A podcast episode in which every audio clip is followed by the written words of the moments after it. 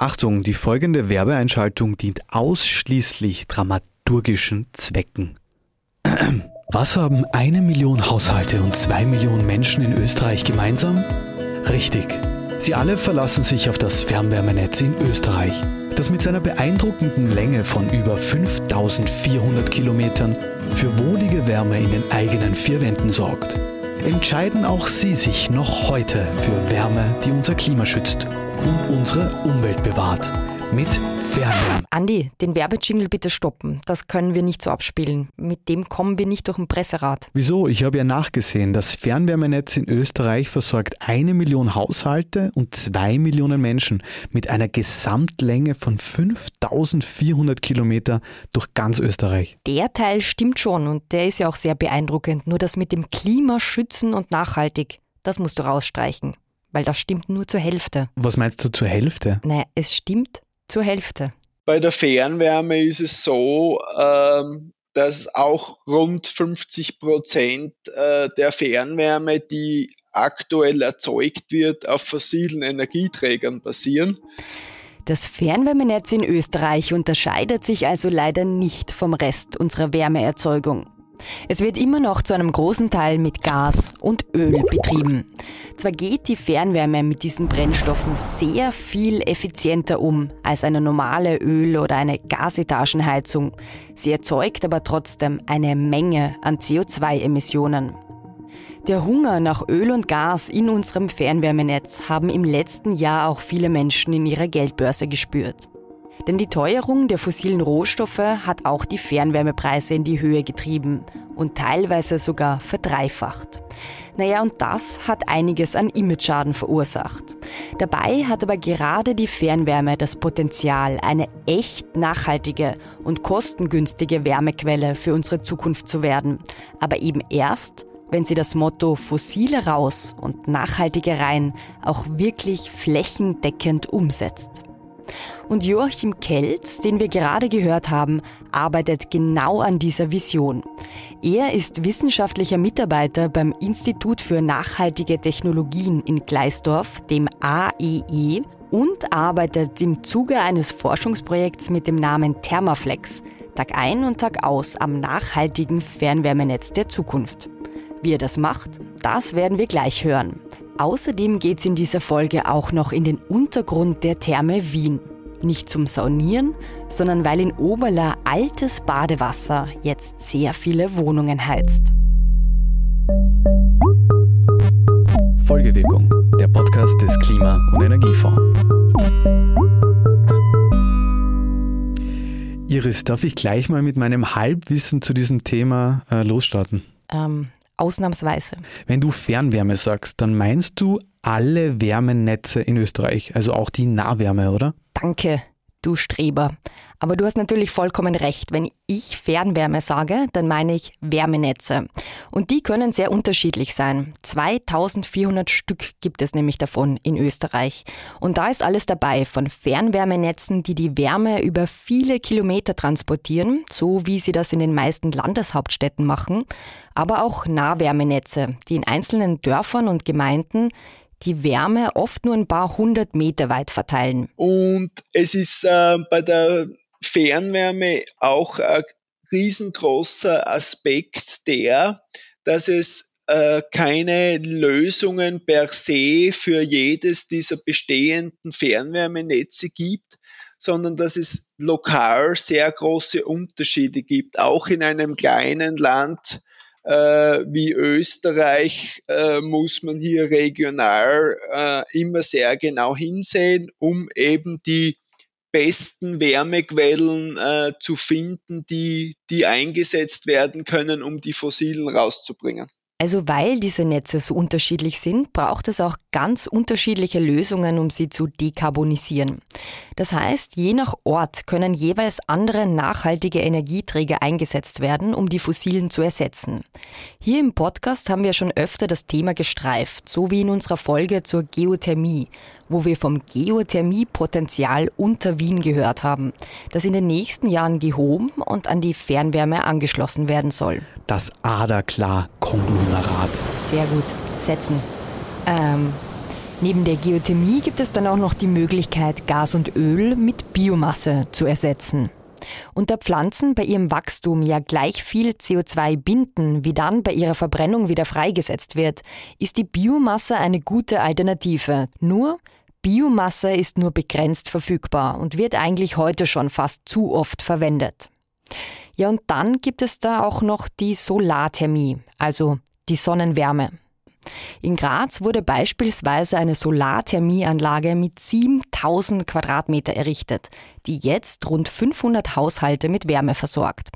Das ist zwar großartig, aber das entspricht nur knapp einem halben Prozent des Wärmebedarfs des Grazer Fernwärmenetzes. 7000 Quadratmeter decken nur ein halbes Prozent. Genau. Um dann noch mehr Wärme über Solarthermie gewinnen zu können, braucht es ganz andere Dimensionen.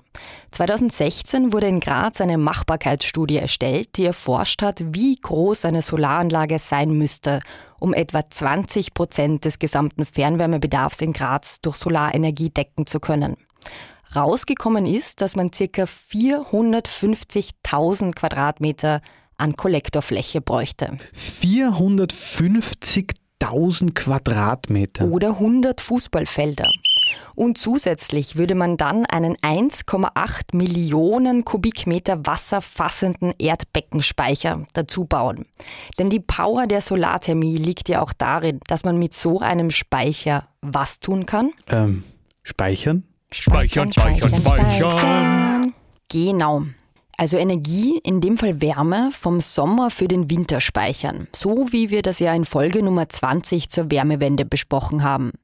Wäre das umgesetzt worden, stünde in Graz jetzt die größte Solaranlage Europas. Bis jetzt ist es aber leider nicht gelungen, da den notwendigen Konsens zu finden.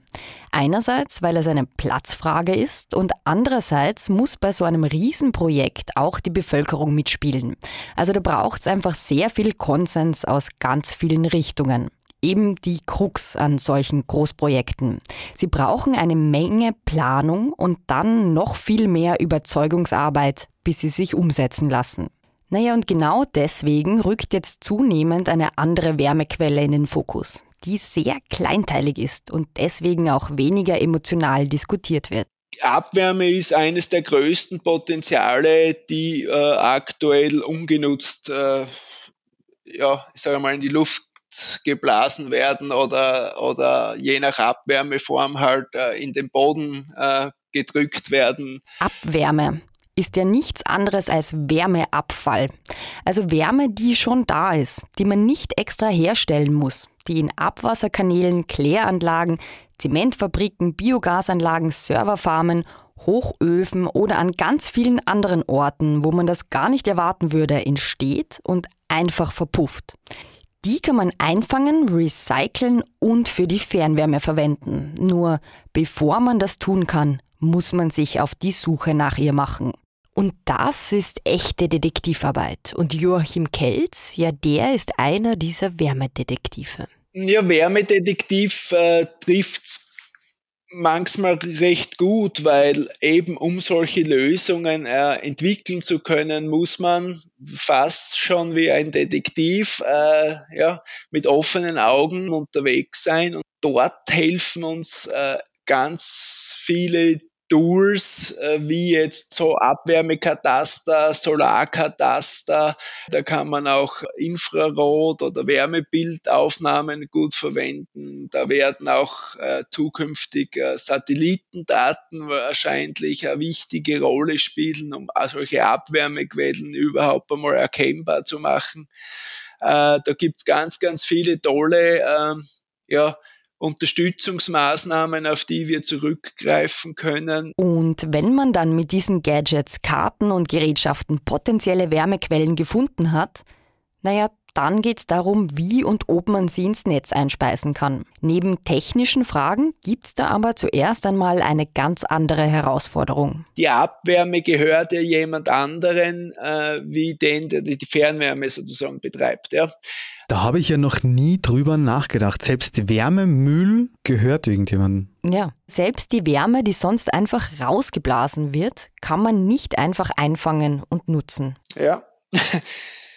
Da kommt man dann das erste Mal sozusagen drauf, wenn man irgendjemanden sagt, du, da habe ich gesehen, da ist, äh, da ist äh, auf meiner Aufnahme äh, erkennbar, da ist ein großer roter Fleck, da muss eine hohe Temperatur sein, da, da schaue ich ja mal genauer hin.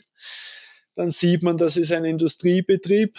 Dann sieht man, da geht irgendwo irgendwas aus dem Kamin raus äh, und dann klopft man sozusagen dort einmal an und fragt, was der da so macht. Und dann erkennt man, ah, der hat eigentlich super Potenzial, seinen eigenen Betrieb äh, mit dieser Energie zu versorgen und braucht eigentlich gar nicht so viel Öl oder Gas, weil er hätte ja praktisch intern sozusagen diese Abwärme schon mal gut genutzt.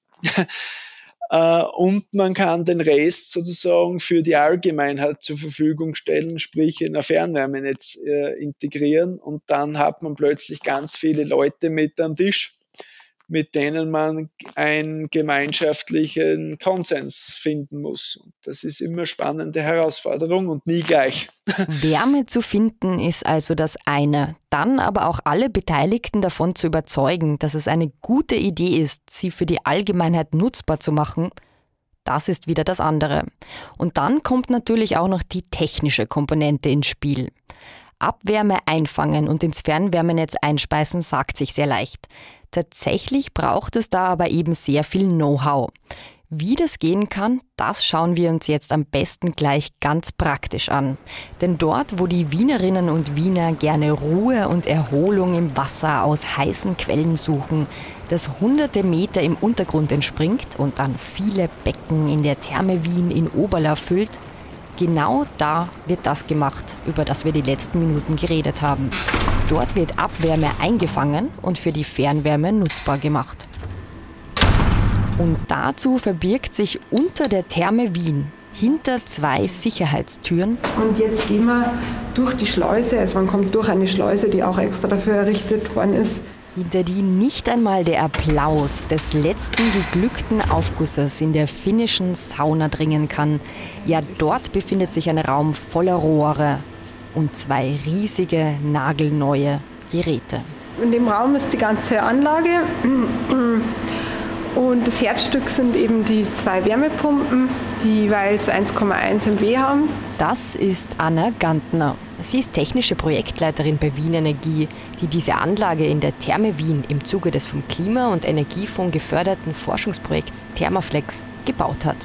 Und genau unter diesem Maschinenraum, in dem wir jetzt gerade stehen, ja, da. Unterhalb verläuft die Abwasserleitung von der Therme, wo das ähm, Abwasser von den Becken drin ist und die Wärme von dem Abwasser von den Becken, die nutzen wir mit dieser Anlage. Also das Thermalwasser fließt normalerweise in einen Kanal genau. und ist aber immer noch zwischen, wie viel war das? Ja, zwischen 15 und 45 Grad. Und ihr zieht dann aus diesem ähm, Wasser nochmal die Wärme raus? Genau, genau. Wir ziehen dann nochmal die Wärme raus und erhöhen dann auch nochmal die Temperatur des Wassers, weil das Fernwärmenetz braucht Wasser mit Temperaturen zwischen 65 ähm, und 90 Grad. Und das bekommen wir ja nicht direkt von der Therme, sonst würde einfach nur ein Wärmetauscher reichen. Also das Abwasser wird, nachdem sich tausende Menschen darin entspannt und gesuhlt haben, schlussendlich an Wärmetauschern vorbeigeleitet, die dem Wasser die Wärme entziehen und diese dann an die Wärmepumpen weiterleiten. Die Wärmepumpe wiederum erhöht die Wärme und pumpt sie dann in Form von heißem Wasser über ein großes rotes Rohr raus aus dem Raum und raus aus der Therme, hinein in das Fernwärmenetz. So versorgt diese Anlage fast 1900 Haushalte in Oberla. Und jetzt stell dir mal vor, wie viel Wärme es als Abwärme sonst noch gibt die quasi nur darauf wartet, recycelt und wiederverwendet zu werden. Der kleine Haken an diesem riesigen Wärmemüllberg, den es gibt, ist allerdings folgender. Man kann die Abwärme nur dann für die Fernwärme nutzen, wenn sie am richtigen Ort entsteht. Also wir müssen immer zuerst uns eben die Quelle anschauen. Also Quelle ist immer eben das Abwärmepotenzial und wir schauen uns die Senke an. Das ist jetzt das Fernwärmenetz, ähm, das daneben liegt. Und da müssen wir checken, passt die Wärme, die man von der Quelle bekommen würde, mit dem Bedarf der Senke überein. Passt es ungefähr überein? Weil es bringt uns jetzt zum Beispiel nichts, wenn ein ganz, ganz kleines Fernwärmenetz daneben liegt, das fast keine Wärme aufnehmen kann, wenn man hier dann, auch wenn man eine super Abwärmequelle hat. Im Fall von Oberla passt eben die Energiequelle aus der Therme sehr gut zum Endverbrauch, also der sogenannten Senke. Also das heißt, es gibt erstens überhaupt ein Fernwärmenetz mit genügend AbnehmerInnen in der Gegend, die die Energie aufnehmen können. Zweitens müssen auch die Temperaturbedürfnisse zwischen Senke und Quelle zusammenpassen. Die haben Bedürfnisse. Ja, Haushalte brauchen zum Beispiel weniger hohe Temperaturen als ein Krankenhaus oder eine Großbäckerei. Deswegen gibt es in einem Fernwärmenetz unterschiedliche Zweige mit unterschiedlichen Temperaturen. Manche gehen bis zu 160 Grad. Die meisten Äste liegen aber zwischen 90 und 120 Grad. Und manche, so wie die Abzweigung in Oberla, wo ausschließlich Wohnungen beliefert werden, denen reichen Temperaturen von 65 bis 90 Grad. Und das wiederum ist der Grund, warum man die Wärme aus der Therme dort überhaupt einspeisen kann. Wenn der dortige Netzabschnitt 160 Grad bräuchte, weil, sagen wir, die Therme neben einem Krankenhaus steht, dann wäre die Abwärme aus der Therme mit seinen 15 bis 45 Grad viel zu niedrig. Also das verstehe ich jetzt nicht. Ähm, dann würde ich dann halt einfach die Abwärme aus dem Abwasser der Therme mit der Wärmepumpe auf 160 Grad statt 90 Grad erhöhen. Eben nein. Eine Wärmepumpe ist großartig, aber halt doch kein Zauberkasten. Im Prinzip ist sie ein energetischer Hebel. Also man nimmt damit Wärme aus der Umwelt und hebelt sie mit einem kleinen Teil an Strom auf ein höheres Temperaturniveau. Nur umso größer der Hebel sein soll, desto schlechter funktioniert dieser Prozess. Bei der Wärmepumpe heißt es zwar nicht so, aber der Wirkungsgrad oder die Effizienz dieses, dieser Technologie hängt sehr, sehr stark davon ab, wie hoch der Temperaturunterschied zwischen dem Eingang und den, den Ausgang ist. Wärmepumpen sind super effizient, sofern der Unterschied zwischen der Wärme, die man reinsteckt, und der, die man rausbekommen möchte, nicht zu groß wird. Denn ist das der Fall, brauchen Sie sehr viel mehr Strom. Und das würde die Abwärmenutzung schlicht und einfach unwirtschaftlich machen. Da haben wir manchmal das Henne-Ei-Problem, weil äh, man kann dann sozusagen, wenn man eine höhere Temperatur im Netz hat, äh, das Argument fallen lassen, die Abwärme bringt mir nicht viel, weil ich müsste sie ineffizient so hoch heben, dass sie mein Temperaturniveau erreicht. Äh, man kann aber auch sagen, ich muss mein Temperaturniveau im Wärmenetz senken, einerseits die Verluste zu reduzieren und andererseits es möglich zu machen, Abwärme in mein System zu integrieren. Ja, das ist jetzt die Frage, äh, wo fange ich quasi an? Das ist jetzt alles ein wenig kompliziert, deswegen bitte überprüfe, ob ich das jetzt richtig verstanden habe. Sehr gerne. Umso höher die Temperaturen im Fernwärmenetz, umso schwieriger ist es, Abwärme und Wärmepumpen zu verwenden. Das gilt nicht nur für die Abwärme, sondern auch für alle anderen nachhaltigen Energiequellen. Also egal ob Geothermie, Solarthermie oder Biomasse. Und da, Andi, kommen wir zu einem Punkt, der uns hier im Podcast ja eigentlich die ganze Zeit verfolgt. Da sind wir wieder beim Thema Effizienz. Unabhängig davon, welchen ja, Treibstoff oder Energieträger ich für meine Erzeugungsanlagen benötige, äh, Effizienzmaßnahmen in Richtung äh, erstens effiziente Erzeugung der Energie, aber auch effiziente Verteilung und schlussendlich äh, Reduktion der notwendigen Temperaturen. Das sind Aufgaben, die per se alle Wärmenetze in Österreich und weltweit betreffen, weil sonst wird es äh, nie möglich sein, von diesen fossilen Energien wegzukommen. Um unsere Wärmeerzeugung zu dekarbonisieren, und das gilt besonders für unsere Fernwärmenetze, braucht es eine verbesserte Energieeffizienz. Wenn wir es schaffen würden, unsere Temperaturen in den Fernwärmenetzen von jetzt durchschnittlich 90 und 120 Grad auf deutlich unter 70 Grad zu senken, würde das die Nutzung von Wärmepumpen, Solarthermie, Geothermie, Biomasse und Abwärme aus Industrie und Gewerbe plötzlich sehr viel einfacher und auch nachhaltiger machen. Und um das wiederum tun zu können, braucht es aber eine geringere Wärmenachfrage auf Seite der Endverbraucher. Also bei den Haushalten. Genau. Krankenhäuser und Industriebetriebe werden immer höhere Temperaturen brauchen, aber für alle anderen sollten Temperaturen deutlich unter 70 Grad ausreichen. Damit das aber auch wirklich der Fall ist, muss in den nächsten Jahren einiges investiert werden. Denn die heute verbaute Haustechnik ist auf diese hohen Netztemperaturen ausgelegt. Um die aber tauschen zu können, braucht es zuerst einmal generell weniger Energieverluste. Deswegen gilt da das Motto sanieren, sanieren, sanieren. Das heißt bessere Gebäudedämmung, weniger Wärmeverlust und weniger Wärmebedarf, weniger Netztemperaturen und schlussendlich weniger Energieeinsatz. Jetzt machen wir eine Episode über die Fernwärme und landen am Schluss wieder bei der Gebäudesanierung. Ja, was soll ich sagen? Es ist alles ein großer Kreislauf. Das Wärmenetz der Zukunft hat eben auch viel damit zu tun, wie wir sanieren, wie wir speichern und wie wir Strom erzeugen. Und das ist in dem Fall kein Henne-Ei-Problem, sondern, so wie immer, ein alles gleichzeitig Problem. Oder eine alles gleichzeitig Lösung. Richtig, und damit verabschiede ich mich, weil ich tauche jetzt nämlich unter. Ich gehe in die Sauna. Na, du sagst einfach Tschüss, weil ich bin dann weg. Also, Tschüss und bis zum nächsten Mal. Folgewirkung ist der Podcast des österreichischen Klima- und Energiefonds. Der Klima- und Energiefonds unterstützt Ideen, Konzepte und Projekte in den Bereichen Forschung, Entwicklung, Mobilität, Marktdurchdringung und Bewusstseinsbildung. Mehr Informationen auf www.klimafonds.gv.at. Alle Informationen zum Podcast findet ihr auf www.folgewirkung.at. Dieser Podcast wird produziert vom Produktionsbüro Sisi Grant. Musik Signation von Petra Schrenzer.